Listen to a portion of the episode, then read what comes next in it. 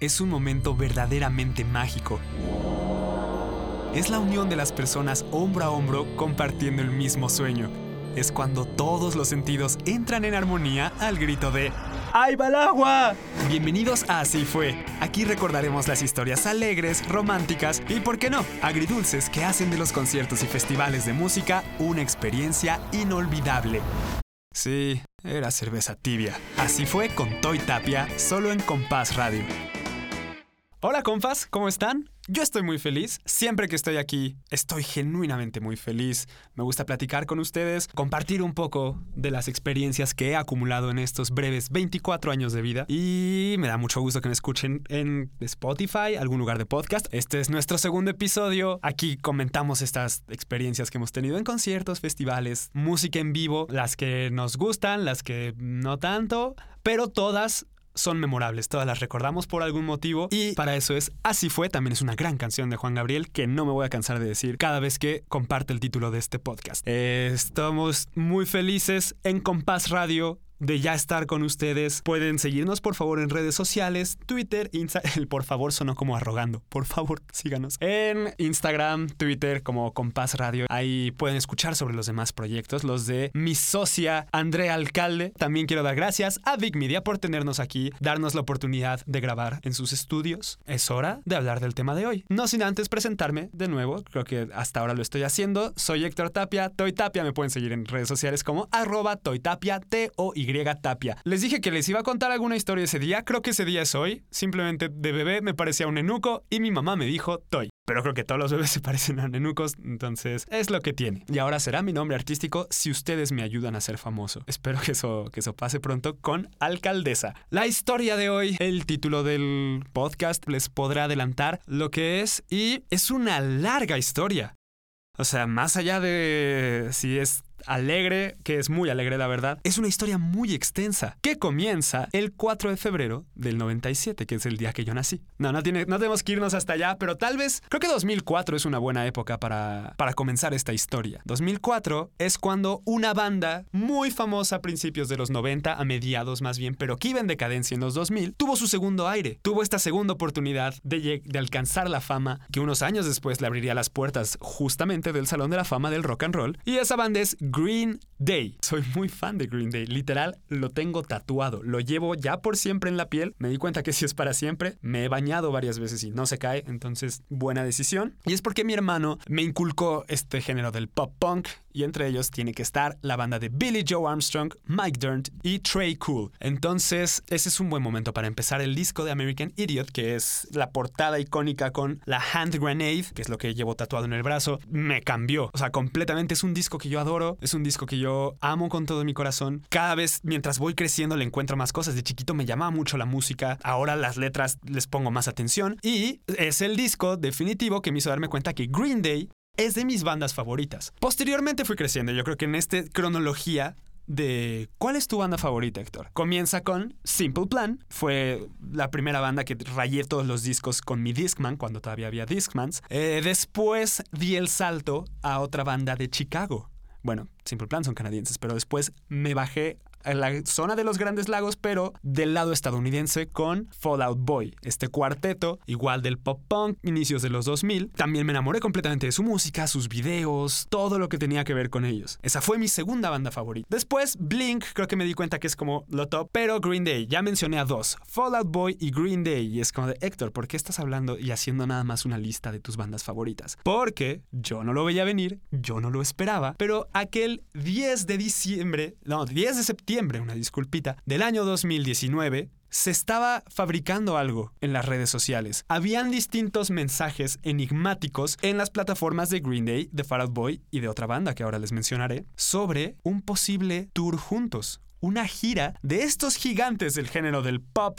punk o punk rock, no nos pondremos muy puristas, habían estos enigmas esparcidos por las redes sociales hasta que ese 10 de septiembre que no olvidaré, porque es el cumpleaños de mi madre, mamá, gracias por tanto y tanto, gracias por el título universitario, está muy cool, está padre, ese es tuyo, pero gracias por todos los conciertos que me has financiado y los que vendrán, ojalá. Pero bueno, ese día despierto yo tan tranquilo y Billy Joe Armstrong, vocalista de Green Day, sale tocando una canción en la que anuncia el Hella Mega Tour esta gira Hella Mega, o sea, no solo grande, es gran, gran, grande, que es yo creo que si traduces Hella Mega, eso sería lo que te dice el traductor de Google. Anuncia esta gira que está encabezada por Green Day, Fallout Boy y Weezer. Weezer, otra banda que me encanta, que mientras crecía en esta época secundaria, prepa, no la seguía tanto, me sabía Say Ain't So porque estaba en el rock band. No más allá de eso, My Name is Jonas también estaba creo que en un Guitar Hero. Por eso conocí a Weezer y tenían un sketch en Saturday Night Live que en su momento no le entendí. Estaba Matt Damon y tal. Pero después, ya en la universidad, me volví muy fan de Weezer. Me volví muy fan de sus canciones, eh, de Rivers Cuomo. Me encanta esta imagen que tiene, que literal,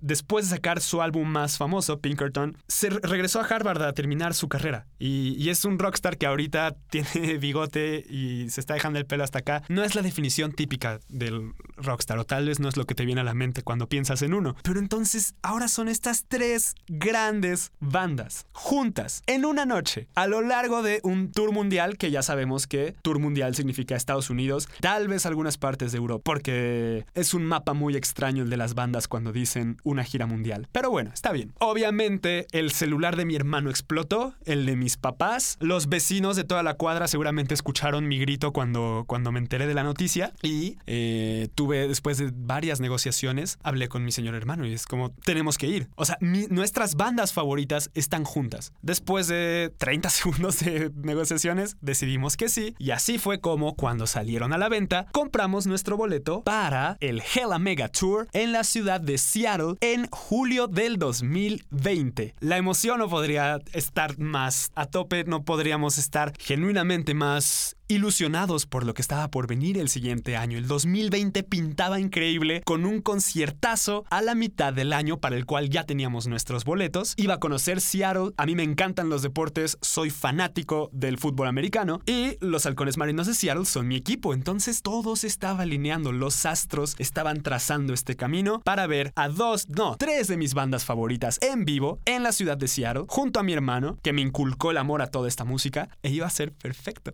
Así pasó octubre, así pasó noviembre, diciembre, año nuevo, ¡yay! Este es el año 2020. Va a estar lleno y repleto de conciertos. Viene el Vive, viene el Corona, viene tal, tal, tal, tal, tal. Y había, no una banda, pero otra cosa, por decirlo así, que decidió ir de gira mundial. Y ahí sí fue gira por todo el mundo, todos los continentes, todos los rincones del planeta, tristemente. Y fue el COVID, el tonto COVID. Esa cosa fea con la que llevamos viviendo un año y medio, ya vamos para dos, pero ánimo, la prepa duró tres años. Entonces, escala de qué, fue más feo. Ahí la dejo. Sí, eso empezó a cambiar los planes de todos. Más adelante en algún capítulo invitaré a Andrea aquí para que platiquemos del Vive Latino 2020 y, cómo se vivió. Yo tenía boletos para un festival en, en abril en la ciudad de Boston, Massachusetts. Se canceló, todo empezó a cancelarse uno a uno y tristemente el Hela Mega no fue la excepción. Las bandas emitieron un comunicado diciendo que era imposible que se llevara a cabo, literal imposible que se llevara a cabo ese tour tan grande, tan ambicioso. Tres bandas gigantescas, más los Interrupters, que era la banda telonera. Eh, la logística, la situación sanitaria no lo ameritaba, por lo cual el 2020 fue el año en que la música se paró, el año en que la música en vivo dijo adiós. Mi último concierto fue una especie de festival que se hizo sobre sneakers, eh, estos, bueno, los tenis. Era, también había cosas de graffiti, tatuajes y em, me tocó ver por última vez a Baby Jesus, Zetangana, Puchito, y eh, me despedí con Ucielito Mix. No, perdón, Don Ucielito Mix. Fue una gran manera de despedirme, perreando, las rodillas al suelo. No estuvo mal. Entonces, pero sí, ahí comenzó la gran sequía. Fue un año para todos complicado, muy raro. Así como me ven decente, bien rasurado, peinadito como en mi primera comunión. Hubo un punto, y les compartiré esta foto porque lo lamento de entrada si se asustan. Tuve un moicano en algún punto de la pandemia. Me dejé crecer la barba tres meses sin arreglarla, simplemente la dejé crecer. Y sí, fue una época curiosa para estar vivos. Andrea tuvo que ver todo eso y pasados los meses no lo puede superar. Se está desmayando del otro lado de la cabina. Entonces sí, fue un año interesante. Estos tatuajes no estaban, ahora lo están. Y todo cambiaba, todo pasaba, pasaban peinados, mudanzas, todo. Pero la música en vivo no regresaba. Esto no daba señales de cuándo podía volver. Y eh, un momento muy fuerte fue cuando vi un tuit de eh, esta publicación del Reino Unido, donde los expertos de salud decían que la música en vivo no iba a regresar hasta otoño del 2021. O sea, faltaba más de un año, faltaban cinco estaciones o hasta seis para volver a un escenario o estar nosotros debajo de él, pero para que las bandas, los músicos, toda esta maquinaria volviera a entrar en acción. Fue duro, fue, fue muy realista, la verdad, la situación no estaba como para esto, no había vacunas, se hablaba de que vacunas iban a llegar meses después y pues la situación estaba descontrolada en todo el mundo. Pasaron los meses, fue, cuando tuvimos este surgimiento de los conciertos online. Podíamos disfrutar a nuestros artistas, incluso hubo festivales para recaudar fondos para los trabajadores de la salud. Vimos los conciertos que hubo con Lady Gaga, de hecho Lady Gaga llorando por la interpretación de Billy Joe Armstrong de Green Day de Wake Me Up When September Ends. Fue una dinámica muy distinta para todos los que disfrutamos de la música en vivo, pero fue la época que nos tocó vivir y que estamos también todavía viviendo. Pasan los meses, damos la vuelta al 2020, entramos al 2021 ya sin saber qué iba a pasar, porque claro, primero de enero del 2020 tú dices en marzo es el Vive Latino, en abril es Coachella para los que van allá, después tienes en verano Reading y Leeds en el Reino Unido, Glastonbury, tienes todos estos festivales, los de música electrónica, cierras el Corona Capital en México, eso era de cajón siempre, pero en 2021 ya no, ya no sabes qué va a haber, ya no sabes cuándo va a regresar, todo está en el aire, excepto el Hella Mega Tour, porque las bandas Green Day, Weezer, Fall Out Boy, The Interrupters habían decidido que en 2021 la situación estaba cambiando y se iban a llevar a cabo conciertos. Entonces, los que todavía tenían su boleto, aférrense a él porque el show debe continuar. Y el show iba a continuar. Eso puso una sonrisa en mi rostro, me daba esperanza, algo que ver en el futuro y también por eso los meses fueron un poquito más llevaderos.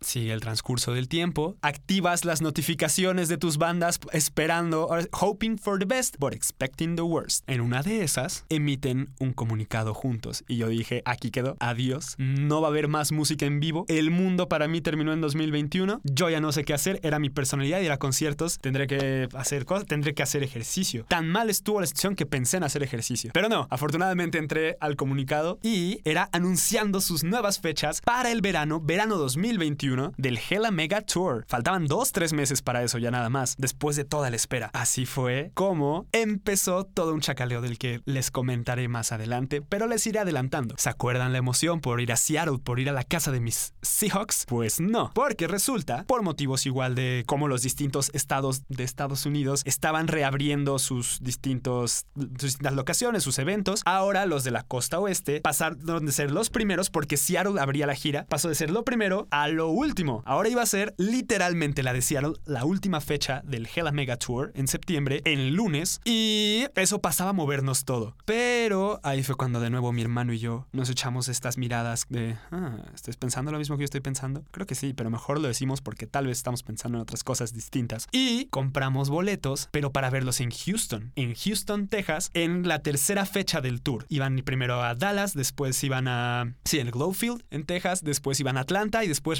regresaban a Houston en el Minute Maid, el estadio de mis Astros de Houston. Yo también soy muy fan del béisbol y ese es mi equipo, los Astros de Houston. Sí hicieron trampa, sí les deberían quitar la Serie Mundial del 2017, pero no lo discutiremos aquí. Entonces pasó de ser en un o sea, cerca del estadio de mis Seahawks a el estadio literal de mis Astros de Houston. Y le recortamos todo un mes a la espera. Pasó de ser el 6 de agosto al 28 eh, de junio. Ah, no, ni siquiera fue un mes. Le recortamos mucho tiempo a la espera. Y ya teníamos ahora nuestros boletos para irlos a ver a Houston y todo el tiempo y todo iba cambiando, pero después hubo un giro en esta narrativa caótica que hemos estado viviendo, que fue la variante Delta. Entonces ya habían videos de recintos llenos, el tour de Machine Gun Kelly, Foo Fighters en el Madison Square Garden en Nueva York, con todos llenos, gente sin mascarillas, todos sin cubrebocas, vacunados, era uno de los requisitos, pero, pero ya se estaban haciendo como estos experimentos de conciertos porque los contagios iban a la baja, pero después hubo este plot twist y ahora iban a la alza. Entonces fue, fue una época muy rara de, de no saber qué estaba pasando, pero así fue. Y así fue como mi hermano y yo, el 28 de julio, un miércoles, nos trepamos a un avión, fuimos a la Unión Americana y al día siguiente íbamos a ver a Green Day, Fall Out Boy y Weezer. Ya estábamos en la ciudad de Houston, Texas, en este ambiente extraño de ver a la gente caminando sin cubrebocas por las calles, en el hotel, en el elevador, que es un espacio muy cerrado. Tenías un póster que decía, quienes ya estén vacunados pueden no traer este, cubrebocas, quienes este, aún falten de vacuna, por favor sí tráiganlo, pero de nuevo, ¿cómo compruebas eso? Entonces era esta situación muy em, distópica, la verdad. Eh, nosotros ya estábamos vacunados, tanto mi hermano como yo, pero pues aún así es no, traemos el cubrebocas por lo que pueda llegar a pasar. una noche antes del concierto retomamos un ritual que yo hice la primera noche que vi a Green Day en vivo, que fue ver Bulletin a Bible, el concierto que tienen en vivo, que hicieron en Milton Keynes, Milton Keynes en Reino Unido 2005. Entonces lo vimos, era la primera vez que mi hermano iba a ver a Green Day. Veía nada más su carita de emoción, porque no solo eran ellos, era Fallout Boy, era Weezer, él tampoco había visto a Weezer en vivo, entonces sí, estábamos genuinamente muy emocionados y así fue como nos fuimos a dormir, abrimos los ojos y llegó el 29 de julio, el día del concierto, el día del, concierto que habíamos esperado tanto tiempo, años y todo lo que habíamos tenido que pasar, llegó. Eh, antes de eso fui a... Quise adelantarme porque dije, va a haber muchas filas en la sección de merch, soy un aficionado a la merch, seguramente en el... Adentro del estadio va a haber mucha gente, mejor voy antes. Creo que es lo más cerca que he estado de un golpe de calor. Estábamos a 32 grados en el rayo del sol esperando a que abrieran el stand de merch. Y es lo malo de dejarme solo, de dejarme solo con dinero y de dejarme solo con dinero después de no haber ido a un concierto de más, en más de un año. Porque tan pronto llegué yo a la zona de pagar, fue como un sí, voy a querer uno de este, uno de este, uno de este, también de ese. No sé qué sea eso, pero por favor, quiero 10. Y así fue como me compré un dedo de espuma, una playera de cada una de las bandas, una sudadera de Fall Boy que me encanta, pósters, porque para mí ahorita como el souvenir más preciado de un concierto es un póster. Me compré el póster de este em, unicornio que están viendo escupiendo fuego tocando la guitarra. Ok, me compré dos pósters. Literal, por si algo le pasa al primero. Así fue el frenesí de estar ahí en el momento. No quiero ni pensar cuánto gasté en, todo eso. Le compré a mi mamá una playera. Y sí, ya afortunadamente mi cuerpo me dijo, vámonos de aquí porque o nos desmayamos o nos endeudamos. Y regresé al hotel y lo volví a sentir. Lo volví a sentir después de tanto tiempo. Esa cosquillita antes de ir a un concierto, preparándote, poniéndote la playera de tu banda, eh, lavándote los dientes, pensando en qué van a tocar, pensando en cómo va a ser. y comenzó la procesión, comenzó el camino estábamos hospedados a unas tres cuadras del, Minute Maid Park y así fue cuando nos fuimos caminando, no tuvimos que tomar ningún transporte y veías poco a poco a la gente acercándose. Como que todo, todo iba dándose otra vez poco a poco. Em, familias enteras, niños de unos 5 hasta 7 años, con sus papás, todos con una playera de Green Day o todos con una playera de Weezer, todos reuniéndose ahí. O sea, tal cual como, como templo. Y, y lo extraño es que nadie tenía cubrebocas. Mi hermano y yo estábamos como, ¿qué esto? Esto, no sé, era, sí fue una sensación muy extraña. Desde que ibas ahí, mi hermano y yo nos veían raro, no feo, raro, porque teníamos cubrebocas. O sea, podríamos decir que no era por nuestra cara porque no nos la podían ver, era por el cubrebocas. Éramos los que... Era fácil saber quiénes éramos, más bien, porque éramos esos dos. Entramos, dicho y hecho, las filas estaban atascadas de gente, había mares de personas nada más para comprar la merch adentro del estadio. La Organización Mundial de la Salud no estaría muy feliz con, con eso, pero, pero era la situación y así fue. Fuimos bajando las escaleras, teníamos boletos para este, la, sección de cancha. Hasta de hecho, habíamos comprado boletos hasta atrás en la sección de cancha, pero tal cual en la esquinita. Como para tener espacio nosotros para movernos y tal, si queríamos ir al baño, no tener que molestar gente y también no estar tan en medio de la gente. Entonces, ya estaba sonando los Interrupters, se los recomiendo. Es como ska, ska pop punk, tipo Goldfinger. Si les gusta Goldfinger, creo que serían muy fan. Tienen un cover de Bad Guy de Billie Eilish estuvo muy cool, pero yo no me la creía. Aparte tenés el Minute Maid techado, el atardecer cayendo, filtrándose así por las ventanas, y, yo no hacía más que dar vueltas así sobre mi eje, como diciendo, ¿qué es esto? Morí y, reencarné aquí en el Gela Mega Tour, porque ¿qué es esto que está pasando? Hay miles de personas en un solo lugar, sin cubrebocas y, y a punto de ver un concierto. O sea, wow, qué extraño es todo esto. llegó la tan ansiada también cervecita. Mi hermano y yo ya teníamos cervecita en mano. Duele más cuando es en dólares, pero sabe igual de rico, eso no hay ningún problema. Y entonces fue cuando sucedió. Fue cuando pasó. Terminó Interrupters. Ya habían montado todo el escenario de Wizard. Y en eso suena.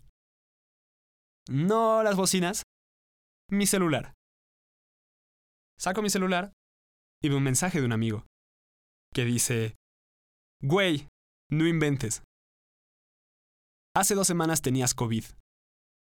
Y sí, dicho y hecho, dos semanas antes de ese concierto, yo estaba aislado, aislado de mi familia, de tal cual estaba solo porque tenía COVID. El virus que hizo que todo el mundo esté de cabeza, que puso esta pausa indefinida a los conciertos y todas las cosas atroces que ya sabemos, lo tenía yo, dos semanas antes del concierto. Y eso se me quedó mucho en la mente. Como que me cambió muchísimo el chip y sí fue un, debería estar aquí, está bien esto, debería nada más como que ignorar el mensaje o algo así. Y me puse a pensar en mucho. Y fue un regresar a ese 10 de septiembre del 2019, el día en que, que compré ese boleto. Y tal cual pasó como película frente a mí todo lo que había pasado. Y vaya que se habían pasado cosas. En un año y medio de vida, yo creo que pasaron cosas que no habían pasado en 3, 4 años. O sea, y estoy hablando de desde rompimientos, mudanzas innumerables, distintos peinados, tatuajes, perder personas muy importantes, tanto amistades como familia, seres queridos que ya no están. Todo eso estaba como película desde el día que compré el boleto. todo era muy distinto. Era un, era un mundo ya sin sin, sin todo esto. Y entonces fue muy extraño, tal cual me quedé así viendo la luz que entraba en el ventanal gigante del estadio. Pero después recordé algo que había escrito cuando fue el Vive Latino y que fue un tal cual, cito textualmente esa primera frase, la música en vivo es mi motor. La música en vivo es eso que está siempre que todo lo demás falla. Los conciertos son mi lugar feliz, son ese lugar donde puedo brincar, llorar, gritar, correr de un lado a otro y sentirme pleno. Aunque sea en un espacio de una hora, sentirme increíble. Entonces creo que fue más un por todo lo que he vivido y por todo lo que ha pasado. Doy gracias por estar aquí, por poder vivirlo en verano 2021, no en otoño, y porque no soy la única persona que está aquí. Junto a mí hay, y eso es, espanta la cifra, pero junto a mí hay otras 30 mil personas que estamos aquí para pasar una gran noche. Y están los papás que trajeron a sus hijos a su primer concierto de rock, o está el señor con el pelo de punta que viene a ver a Green Day por vigésima vez en su vida, o veinteava vez, los números no se me dan. Pero, pero está ahí y todos están con esta emoción y todos estamos compartiendo. Entonces, afortunadamente, para dejar de pensar tanto, para dejar de irme por las ramas, comienza la música. Comienzan los gritos, y empieza a sonar Hero de Wizard. Y tan pronto empezó a cantar Rivers Cuomo, empecé a llorar. Empecé a llorar. O sea, y tenía una carita así como de emoción, los ojos llenos de lágrimas. Y fue hermoso. Fue un momento muy bonito, la verdad. Fue un setlist padrísimo. El cover que hacen de, de África. Me tocó ver a un niño bailando por todo el escenario, haciendo todos los bailes de TikToks que no reconocí. Me tuvieron que explicar que eran bailes de TikTok. Pero el niño estaba muy feliz. Todo. Y fue un momento muy raro. Atardecer seguía cayendo. Muy padre. Escuchar a Rivers Cuomo decir, I asked her to go to the Green Day concert. En un Green Day concert. Fue, wow, surreal el momento. Curiosamente, fue mi cuarto concierto de Wizard y fue el primero donde no comenzaron con Buddy Holly, sino cerraron con esa gran canción. Y termina Wizard. Y termina Wizard y ahí fue cuando me di cuenta de lo que estaba pasando y de la magnitud de esa noche. Volté a ver a mi hermano y fue un, en media hora empieza Fallout Boy. ¡Wow! O sea, no en otro gira, no en otra noche, tal vez mañana. No, no, no. En media hora empieza. Entonces, cervecita, dos cervecitas, ya estamos acá. Estirar un poco las piernas y dicho y hecho, media hora después, estaba comenzando Fallout Boy, mi banda favorita de la secundaria, de nuevo frente a mí, con este estadio abarrotado en este escenario surreal por, la situación, por todo lo que estaba viviendo. Y estuvo increíble su concierto. Yo em, creo que empecé a elevarme hacia el cielo cuando cantaron a Little, Less, a little Less 16 Candles, A Little More Touch Me, y seguido inmediatamente por This Ain't a City. No, This Ain't. Wow, ¿por qué, por qué me, Fallout Boy, por Pete Wentz, ¿por qué me haces esto? ¿Por qué no puedes ponerle a todas tus canciones Dance, Dance? Ok, ahí va. Primero fue A Little Less, 16 Candles, A Little More Touch Me. Y después fue This Ain't the Scene, It's an Arms Race. ¡Yay! Lo logré. Muy bien. Dance Dance es mejor, Pete. Ahí te lo dejo. Entonces fue un gran concierto también. Padrísimo. Cantó. Ahora son como medio aficionados a la piromanía porque en su primera canción, en The Phoenix, Pete Wentz saca su bajo que en algún punto empieza a escupir fuego. Tal cual, como cual unicornio de mi playera, su bajo estaba escupiendo fuego. Y después, el, en Safe Rock and Roll, esta canción, Patrick Empezó a tocar el piano y después se encendió. Yo dije, algo salió mal, nos van a evacuar de aquí, pero no, afortunadamente era parte también del show de luces y de fuego. Fue un gran concierto, estuvo muy padre, ya estaba cayendo la noche, lo cual permitió que se viera mejor las luces de todos los celulares, precisamente en Safe Rock and Roll. Terminan con el típico Saturday y yo estaba viendo de lejos y dije, ¿se va a lanzar al público? No, no creo que se la... Ya se lanzó al público. De nuevo, a la OMS no le gusta esto. Al COVID sí. Pero bueno, era su ritual, supongo que dijo, es esto o, nada y, lo hizo. Termina ese concierto. Mi hermano y yo nos volteamos a ver. No dijimos nada esta vez, simplemente esa mirada cómplice fue la que nos hizo darnos cuenta. Acabamos de ver a Fall Boy. En media hora empieza Green Day. ¿Qué es esto? ¿Qué es esta noche? ¿Qué, qué? ¿Está pasando esto?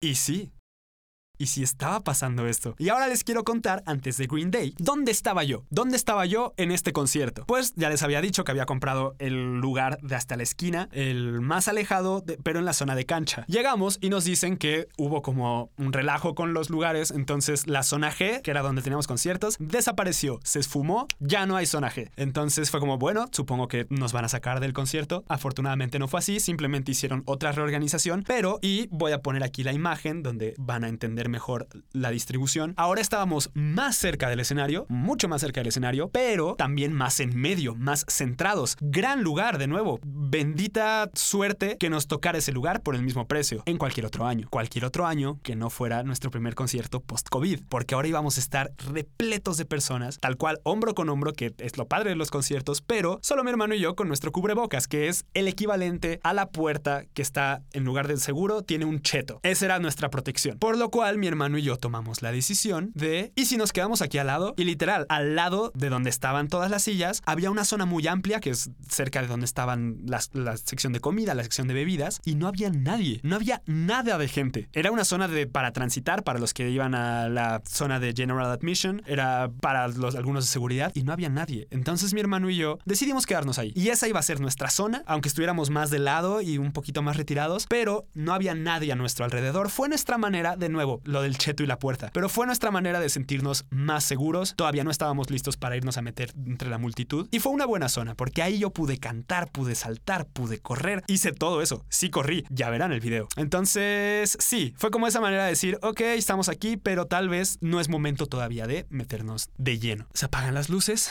ya no hay más, ya no hay vuelta atrás, ya no hay que esperar.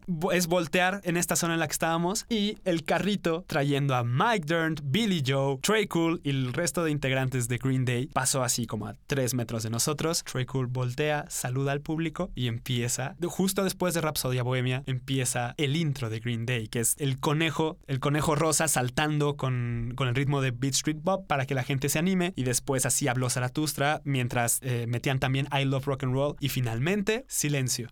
Guitarra de Billy Joe, American Idiot wow, ya jamás había visto a mi hermano saltar tan alto. Pensé que se iba a pegar con el techo y el techo estaba como a 100 metros. Fue hermoso, la verdad. Fue un concierto increíble de pies a cabeza. Un poco lo típico que ya que yo llevaba incluso desde las 420 mil veces que vi Bulletin a Bible, eh, que era un poco la dinámica de Green Day. Hitching a ride, subir a una persona al escenario. Cuando abrazó a Billy Joe, yo dije, Billy, ¿qué acabas de hacer? Te acabas de condenar. No sabes si en dos semanas vas a poder dar conciertos o estarás encerrado como yo, aunque dudo que tú te vayas a Querétaro, tendrás tu propio lugar. Pero lo hizo, la gente subió al escenario, a un chico le regaló una guitarra y esto fue lo que me encantó. Este fue el dato que más me gustó. Texas se independizó de México en 1836. No es un dato que yo sepa, lo acabo de investigar antes de empezar el programa, pero eso fue hace 185 años. Y Billy Joe Armstrong dijo tres veces en perfecto español, ¡Viva México! Eso me encantó, fue un detalle. Hay un video donde yo estoy gritando, y después grito ¡A huevo! Se escucha así como me tiembla la garganta. Tres veces lo dijo, dijo ¡Viva México! Y yo creo que después de eso tuvo que decir ¡Viva Texas! Dijo Texas, no Texas. Entonces, si ya amaba a Green Day, si ya amaba a Billy Joe, si me hice este tatuaje pequeño, ahora me pondré su cara aquí en el pecho. Y en la frente me pondré ¡Viva México! Eso ya lo iba a hacer, pero ahora con más razón. Esa parte estuvo increíble. Y hubo un detalle que no hubo en el primer concierto de Green Day al que yo fui en el Corona Capital 2017. Y que fue un tema que yo tenía pendiente con ellos, porque ya ven que siempre, como cuando visitas un país y es como de, no, deja algo para la próxima visita. Hubo dos, de hecho. El primero fue Welcome to Paradise. En el momento en que Billy Joe dijo Welcome to Paradise y empezó la guitarra, yo, aquí estará el video, me puse a dar vueltas así, como loco y saltar. Y mi guitarra de aire, mi batería de aire, todo de aire. Aire fue lo que me faltó al final de la canción porque estaba tan emocionado cantándola que no supe ni siquiera qué estaba pasando. Ese fue uno. Y el segundo, y fue el momento yo creo que más emotivo de la noche, y lo adelanté con un tweet el día anterior. Yo tuité, ya estoy listo para romper mi récord de veces que he llorado en un concierto ya empecé y todavía no es el concierto. Y sí, eh, hasta el momento había llorado en Hero, en esta primera canción de Wizard, y me había mantenido bien, me había mantenido ecuánime. Es la segunda vez que digo esa palabra en, en este show, y creo que es la segunda que la he dicho en mi vida. Y me mantuve bien, sereno. Pero en el momento en que se escuchan esos tres acordes, me fulminé. Literalmente, ojalá haya video, estaría cool. Me tiré al suelo, me puse de rodillas y empecé a llorar como nunca en mi vida. Me llevé las manos a la cara, estuvo increíble porque de fondo estaba sonando Wake Me Up When September Ends. Esa canción no la tocó en México. Mi teoría es que estaba muy próximo, más, más bien estaba muy cercano lo del temblor que acaba de pasar, el del 2017, porque fue un set de tres horas ese de México. Entonces, y, lo tocó en Argentina, lo tocó en, en no, si estuvo en Bolivia, sí, en Colombia, en Brasil, en todos lados tocaron, menos en México. Por eso tenía pendiente esa canción, porque es una canción muy importante para mí y creo que el esperar todo lo que tuve que esperar, más allá de, más allá de como un concierto, todo lo que acompañó a este. Y lloré como nunca en un concierto. Después termina la canción y se atreven a tocar Still Breathing y ya terminó por hacer todo clic. La canción va I'm Still Breathing, sigo aquí y seguimos y es lo que dijo Billy Joe acompañando con un discurso esta canción que es qué bueno que podamos estar aquí juntos esta noche después de todo lo que hemos pasado porque aquí seguimos, seguimos vivos y tenemos que seguir haciendo esto que, amamos y tenemos que seguir adelante. Entonces cuando dijo eso, para mí quedaron atrás todos esos tragos amargos de los últimos 18 meses. Obviamente es en un momento, no es como que ya todo se olvida y todo está bien, no, pero en ese momento solo estábamos Billy, 30 mil personas, mi hermano y yo, y ya, ese era el mundo en ese momento para mí. Cierran con Jesus of Suburbia, canción increíble, y después la ya típica eh, Good Riddance Time of Your Life, esta canción como de graduaciones, de despedidas y así. Fuegos artificiales, gran noche, mi hermano y yo otra vez más nos volteamos a ver, sonreímos y ya terminó el concierto se acabó. Esas tres cuadras de regreso al hotel las hicimos en silencio y cabizbajos. Fue un como procesando un poco lo que acaba de pasar y, me recordó mucho un fragmento, se los comparto aquí en la descripción, algo que dice Billy Joe sobre la vida en el tour, sobre estar de gira y es, tu vida puede estar en un lugar muy complicado. Y, y lo que cita Billy Joe es, puede que tu novia acaba de romper contigo, atropellaron a tu perro, todo está mal, pero esa noche te subes al escenario y al diablo todo, al diablo todo porque solo estás ahí con las personas que están enloqueciendo y en ese momento es lo único que existe, es lo único que hay. Y esas palabras iban resonando porque después lo completa con, pero después te bajas del escenario. La noche terminó y tienes que lidiar con todas estas cosas que te están esperando en casa, con todas estas cosas que, que están pasando alrededor de ti y es muy cierto. Entonces, algo que me pasa mucho y no me había pasado en mucho tiempo, obviamente, llevaba mucho tiempo sin ir a un concierto, pero lo volví a experimentar, es esta sensación de a los tres días después del concierto me intento acordar de todo e intento como absorberlo, pero se me van. Hay cosas, hay detalles que, ya no están o que no lo estoy sintiendo, pero antes me daba más coraje, pero ahora es un no. Eso pasó esa noche y ya, o sea, fue, fue ese, esa ráfaga, esa sensación del momento, esa euforia y disfrútala y como lo que fue. Y no, no se va a quedar contigo toda la vida, no es que puedes entrar en modo concierto y, y lo puedes experimentar. Entonces, sí, esa frase resonó mucho conmigo porque al día siguiente vuelves a lidiar con todo, los dolores de espalda después de la enfermedad, todo lo que te está esperando de regreso en México, pero sí puedes saber que esa noche viviste por lo menos yo, la mejor noche de música en vivo de mi vida. No mi mejor concierto, no fue, no fue ni mi mejor concierto de Green Day, ni mi mejor concierto de Wizard. Sí fue el mejor de Fallout Boy, ese sí lo he de admitir, pero la noche en conjunto, con todo lo la espera y con todo lo que la envolvió, sí la hizo la mejor noche para mí de música en vivo. Lo cual me dio esperanzas, o sea, tristemente después de eso, con todo el tema del virus y las variantes, ya muchos festivales, ya muchos conciertos están otra vez dando pasos hacia atrás o moviendo los que tenían como su gira en espacios cerrados ya la están moviendo al aire libre. Pero es parte de este ir probando, ir, este, pues sí, viendo de qué manera podemos retomarlo, porque no solo es la gente que va y disfruta, es todos los trabajadores, todas las personas que llevan más de un año sin, sin trabajar en la industria de la música, un sector muy, muy afectado. Los primeros, como decían, de los primeros de cerrar y los últimos en abrir. Entonces creo que fue parte de jugar este, ir, ir con tus medidas, ir, en mi caso, vacunado, con cubrebocas y ver que de qué manera se puede hacer esto, ver de qué manera podemos regresar a disfrutar de los conciertos y a disfrutar de la música en vivo, porque yo espero que después de esto pueda volver a tener las rodillas hasta el suelo en un concierto de Cielito Mix y ahí se habría cerrado el ciclo. Yo espero que, que, venga pronto, espero tener grandes conciertos. Esa fue la historia de mi primer concierto post-COVID, porque seguimos en esta época rara del mundo y lo disfruté muchísimo, estoy entusiasmado, creo que también me sirvió como para calmar mis nervios, porque después les contaré la historia de otro festival al que por primera vez tomé la decisión de no ir. Y, y gran parte fue esto, fue un Héctor, te dijeron que no iba a haber conciertos hasta otoño del 2021 y en verano del 2021 ya fuiste a uno y nada más viste a Green Day y Fall Out Boy y Wizard. Entonces sí es como un, sí es cierto, creo que, creo que ahorita ya estoy satisfecho con esa necesidad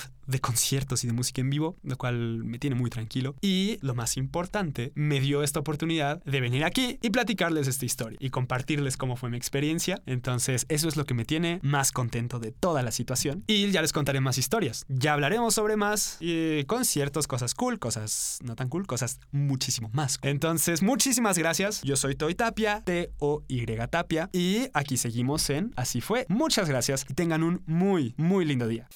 Y así fue.